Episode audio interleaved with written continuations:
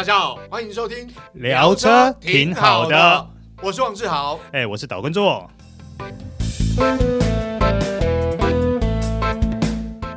Hello，各位听众朋友，大家好，欢迎收听这一集聊车挺好的，我是岛叔岛根座。今天我们要来介绍最近 Toyota 卖到爆的一款电动车，那就是 BZ4X。BZ4X 和泰今年预定的配额是三百辆。五月十七号公布售价是一百五十九万九，五月十八号上午开始用 APP 订车，然后在 APP 呃付定金，然后就可以完成整个订车手续。结果没想到啊，短短半天的时间，竟然涌进一千五百张的订单，哇，这个量真的不少诶，看来后面的消费者真的有得等哦。你或许会觉得，诶，这会不会是和泰故意在搞饥饿行销啊？其实这个问题呢，岛叔也在发表会现场就询问过一些相关人员啊。相关人员很霸气的回答说：“我们和泰没有在怕订单多的吧？而且 BZ4X 这么夯，我们也不用搞饥饿行销啊。这真的实在是因为目前他们暂时只能要到这么多的量，所以啊，已经下订的朋友们可能还是得耐着点性子喽。对和泰来说，BZ4X 是一款 Toyota 在台湾推出的。”纯电行驶的电动车，所以他们相当重视。那也因为疫情的肆虐啊，所以何泰这次干脆分批给每家媒体车辆一梯两天，你自己去跑，然后时间到了再把车还回来，这样就好了，也避免说人聚在一起，因为公办事家聚在一起而产生的交叉感染。好，那在这种状况下的话。导叔等于透过这两天一夜的时间，就可以有很完整的感受跟体验 BZ4X 的整体表现。这次导叔呢，为了要充分了解 BZ4X 表现，所以啊，这次我们所试驾的路有市区、山路，还有高速公路各种路段。好，不啰嗦，我们就直接进入重点。BZ4X 的产品定位，它是一台 crossover，也就是我们俗我们常常说的跨界修旅。那它的车身尺码呢是四六九零、一八六零、一六五零 millimeter。那这样的车身尺码其实跟 RAV4 比起来是稍微大了一点啊。不过啊，它大概四米七左右的车长，在我们日常使用上算是还蛮适合的尺寸。因为毕竟它不管是要当成是一般家庭使用，或是说个人使用的话，都还算合宜。以这样的车身尺寸来说啦，那由于 BZ4X 它是一台电动车，它使用的是 Toyota 集团 eTNGA 底盘。那大家想想看，因为它毕竟车头没有引擎，也没有变速箱，所以它前后四个轮子就可以尽可能的往四个角延伸。在这种状况下，它就造就出二八五零 millimeter 的长轴距。而且这样的长轴距是完全反映在车舱的纵向空间上，它的车舱空间表现如何？这个我们后面再来说。我们先来谈它的外观。B D Four X 在外观上，嗯，比较强调科技感，因为毕竟是电动车嘛。那看起来跟现 Toyota 现行车款有很大的不同。比如说啊，L D 头灯就长得锐利细长，然后它的日行灯组就整合在 L D 头灯组里面，它拥有。霸气宽大的前后保杆，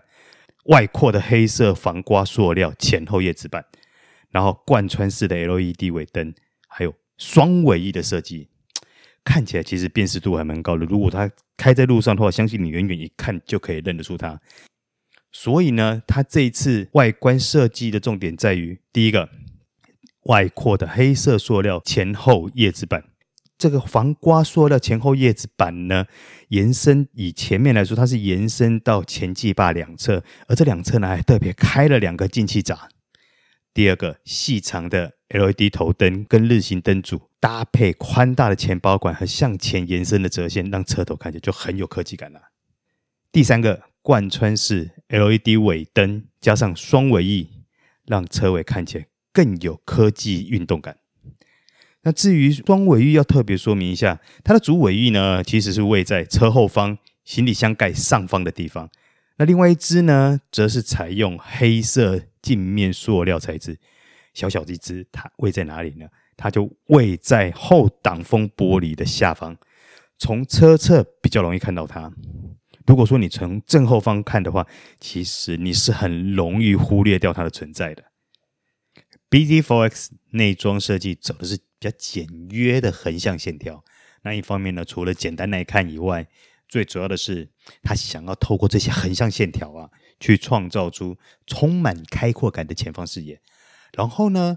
呃，BZ4X 车上其实并没有我们所看到一些传统的呃什么饰板的木纹饰板或者什么铝制饰板，但是它取而代之的，它是用一些大面积的织布包覆去创造出车里面多层次的一个感受。那这个织布包覆会让你感觉到说车里面多了一点比较温暖的感觉，温暖的感受比较不会那么的冰冷。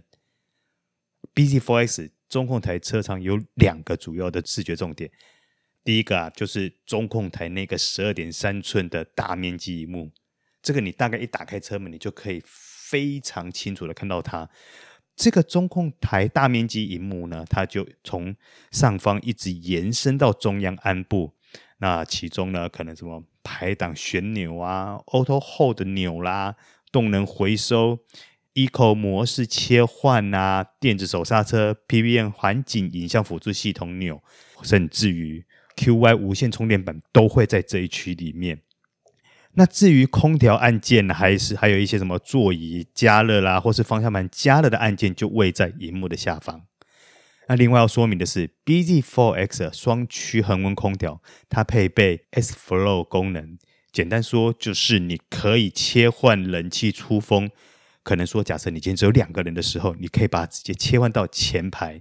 那如果说后面有人的话，你再把它切换到前后排都有空调的一个部分。那这样的做法呢，最主要的是比较省电。那当然，它还可以减少压缩机的损耗。好，要特别说的是，BZ4X 因为它是电动车，所以没有传统的变速箱。因此呢，我们中控台。鞍部的下方基本上那块是空出来的，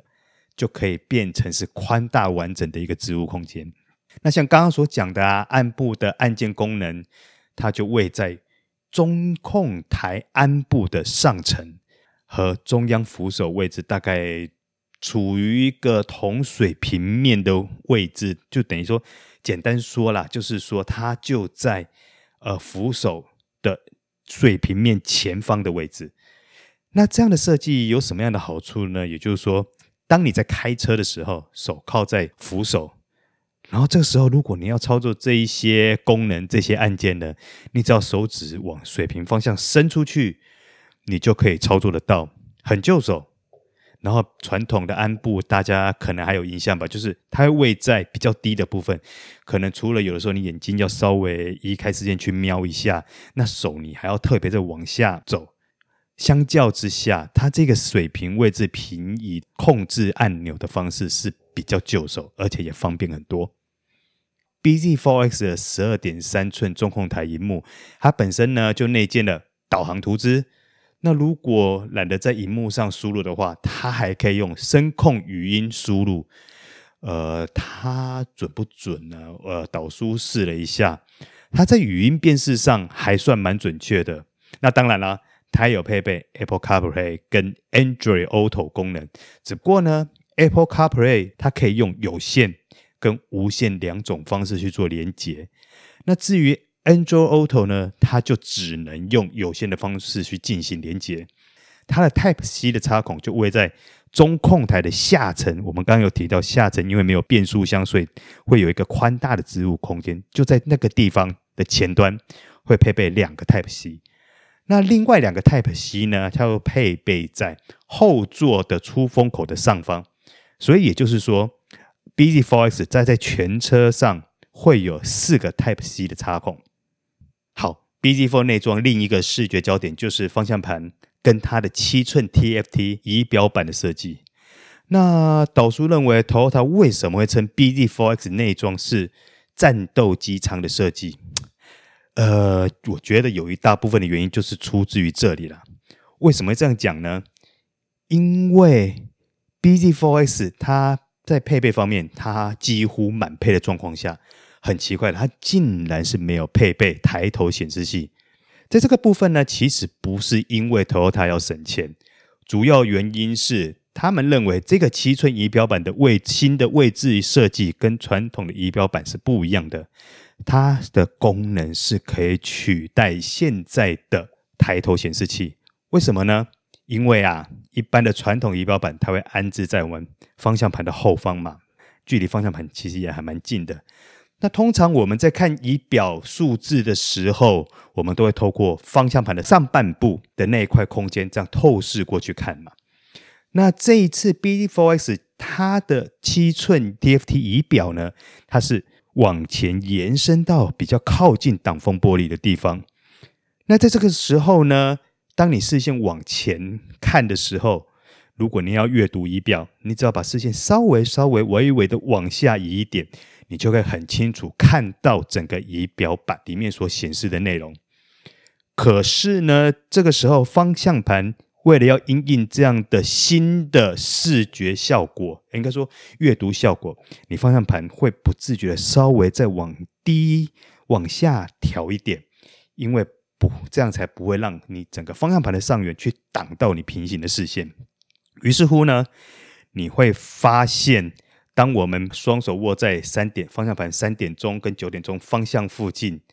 这个时候手肘正好分别靠在车门跟中央扶手的位置，然后前臂跟手腕啊，这时候几乎是成一个直线。呃，大家可以去试想一下这样的一个画面跟姿势。对，其实你 BZ4X 你的坐姿调完以后，它的呃，它的手跟方向盘的位置跟握法。跟整个开车的方式其实是跟开战斗机其实有一点点像的。BZ4X 它除了这样的比较不一样的操呃的开车姿势以外，另外它再配合软硬适中啊，然后还蛮服帖的座椅，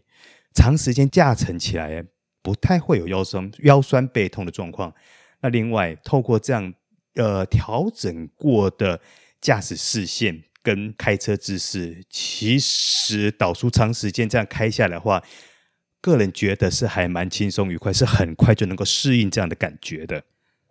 那刚刚提过 BZ4X 它的轴距长达二八五零 millimeter，那这样的长轴距几乎反映在乘坐空间上面嘛。以导书一百七十三公分的身高做例子来说好了，调整好驾驶座以后，实际测量了一下。呃，我的膝部距离中控台还有十六公分，大腿呢距离方向盘有十公分，重点是它头部距离车顶竟然还高达十七公分，这个表现呢，尤其在头部的部分算是非常的不错。那至于后座呢，既然它轴距这么长，最厉害的一定在膝部空间的部分嘛。呃，导叔把前座椅用刚刚的位置固定以后。坐到驾驶座后方的位置，这个时候我们测量起来，我坐进去以后，我的膝部距离前座椅背竟然还高达二十八公分，哇，这个表现就相当令人惊艳了。至于它的头部空间，由于 BZ Fox 的后座椅背是可以进行两段式的调整，我们用坐姿比较挺的第一段来测量，它头部距离车顶大概还有九公分的距离。呃，这个表现目前看起来就还 OK 啦，虽然没有像膝部空间那么的令人惊艳，这个必须坦白说。那 BZ4X 的空间，呃，或许大家看到它的外观，因为毕竟它的车门板件高耸厚实，可能想说坐在后座或者坐在车舱里面，是不是会有一种视觉压迫感？会觉得可能感觉比较紧迫一点。可是呢，其实。以导数的身材实际坐进去以后，你会发现，无论你是坐在前座或者是后座，车侧肩线呐、啊，大概都差不多控制在导数的肩部附近，大概肩膀所上下左右的上下的高度啦。那再加上它前后挡的玻璃的面积都不小，所以啊，它车舱的光线还算充足，实际乘坐上并不会造成我们刚刚所讲的那些什么空间视觉压迫压迫感。这些感觉倒是没有出现。好，那我们来谈谈它的行李箱啊。那他的行李箱，和泰曾经有实际去做过测试了。他在行李箱，呃，应该说在第二排的座椅没有打平，也就是在五人座的状态下，他的行李箱可以放三组高尔夫球组，外加随身的一些行李。那除此之外呢，它行李箱层板下方还可以放一些随身物品。呃，行李箱空间表现，嗯，算是可圈可点了。那当然了，另外它也配备时下很流行、很主流的主体式电动尾门，有助于提升它使用的便利性。好，BZ4S 配备容量七十一点四千瓦小时的电池组，那采用单马达前驱的设定，最大马力两百零一 PS，扭力二十七点二公斤米。零到一百加速七点五秒，充电规格采用目前市场主流的 CC Swan 跟 J 一七七一。那如果你是用 DC 直流快充的话，大概三十分钟内就可以达到总电量的八十 percent。如果单就性能数据来说，嗯，它并不是走那种高性能取向的，续航力才是它真正的拿手项目。根据台湾的能源局测试。BZ4X 续航力高达六百二十六公里，那当然啦，我你一定会说，那我们实际开起来绝对没有那么多嘛。呃，导叔这两天接触的呃路况，因为我们这次也要跑市区，也要跑高速公路，也要跑山路，在这种综合路段下。再加上，因为毕竟是试车嘛，有些路段允许的状况下，导叔的踩踏也并没有含蓄过，也会尽量想要去测试出它的性能。在这样的使用下，导叔预估它的续航力最少应该也差不多还有四百公里。所以也就是说，今天如果我们用一般正常的行驶状况来说，我认为四百公里这个数字应该是跑不掉了。BZ4X 电池组位于底盘中央的下方，那它的电池组的重量大概差不多是五百公斤。然后，因为 ETNGA 的底盘本身对电池的防护这一块就已经有把它考量进去，也把它设计在整个底盘架构之下，所以呢，它除了说横边，它的侧边。有整个车身结构的横梁做保护以外，它的前后一样受到车身结构的保护。那除此之外呢，它电池的下方还有铝合金护板。如果说假设它遭它不管是前面或后面遭受到撞击的时候，透过车身结构的设计，这些撞击力道会直接传送到车身两侧的结构去，那就去保护中央电池组的安全。好。那除了这个部分以外，相信很多人都知道，电池只要温度一高，电池的输出效率就会跟着下降。那为了维持电池能够正常运作，保持最好的输出效率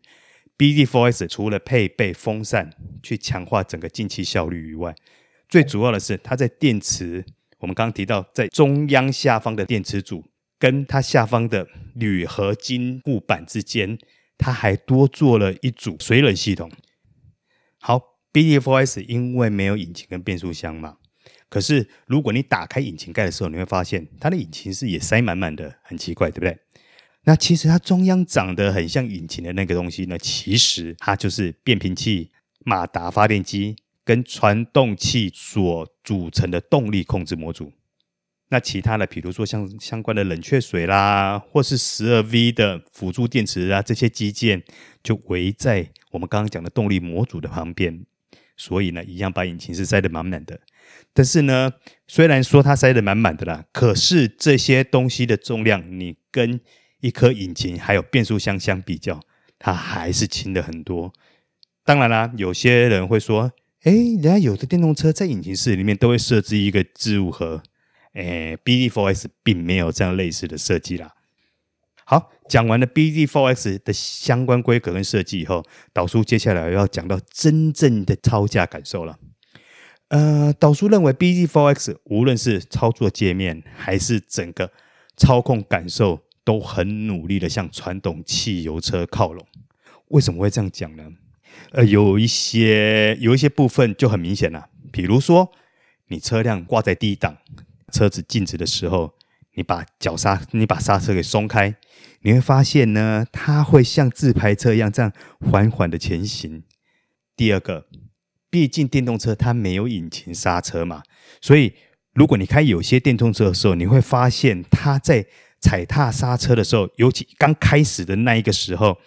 它会有那种 on 跟 off 的感觉，也就是说，在刹车的最开始的时候，它是没有那么的线性的。可是呢，bZ4X 在刹停的过程很线性，几乎跟传统汽油车的刹车感受相同。这个对于从来没有接触过电动车的来说啊，bZ4X 在动力调教还有我们刚刚提到这两点，几乎可以让很多消费族群，就是从来没有开过电动车的消费族群，感受到什么叫做无缝接轨。为了验证这件事情呢，导叔拿到车以后，还特别去找了两位从来没有接触过电动车的人做了短暂的试驾。哎，结果啊，两位试驾的说出了相同的结论。这哎，这跟油车没有什么不同啊，两个讲的都是一样的说法。也就是说，他很成功的做到一点，就是让汽油车的人可以无缝接轨到电动车的世界。好，我们刚刚有提到说啊，bZ4X 开起来很顺啊，很好上手啊。对很多开惯汽油车直接接触的话，会觉得那是一种无缝接轨到电动车。可是呢，bZ4X 除了这些特点以外，它的操控性其实还不错。导叔认为啊，最主要有几个原因。第一个，虽然 bZ4X 的车重高达一点九吨，可是它的电池组有将近超五百公斤左右，它就位于底盘正中央的下方。这样的做法呢，可以有效的降低车身重心。那第二个呢，这样的做法它可以让车身重心更往车身中央靠拢，那车头也变轻啦，所以你车头的转向会变得更轻巧，更容易掌握。第二点。它为了要因应 bZ4X 高达一点九吨的车重，所以呢，它的悬吊阻尼还特别去做了强化。那上路后呢，你会感觉到的是 bZ4X 它顺畅轻快的动力输出。第二个最直接感受的就是它底盘跟车身的刚性还不错。那虽说呢，它的悬吊阻尼有强化过。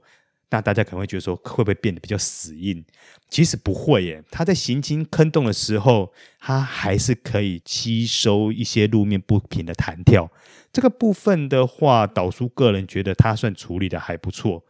那 bZ4X 还有一个很大的特色，就是因为毕竟它是电动车嘛，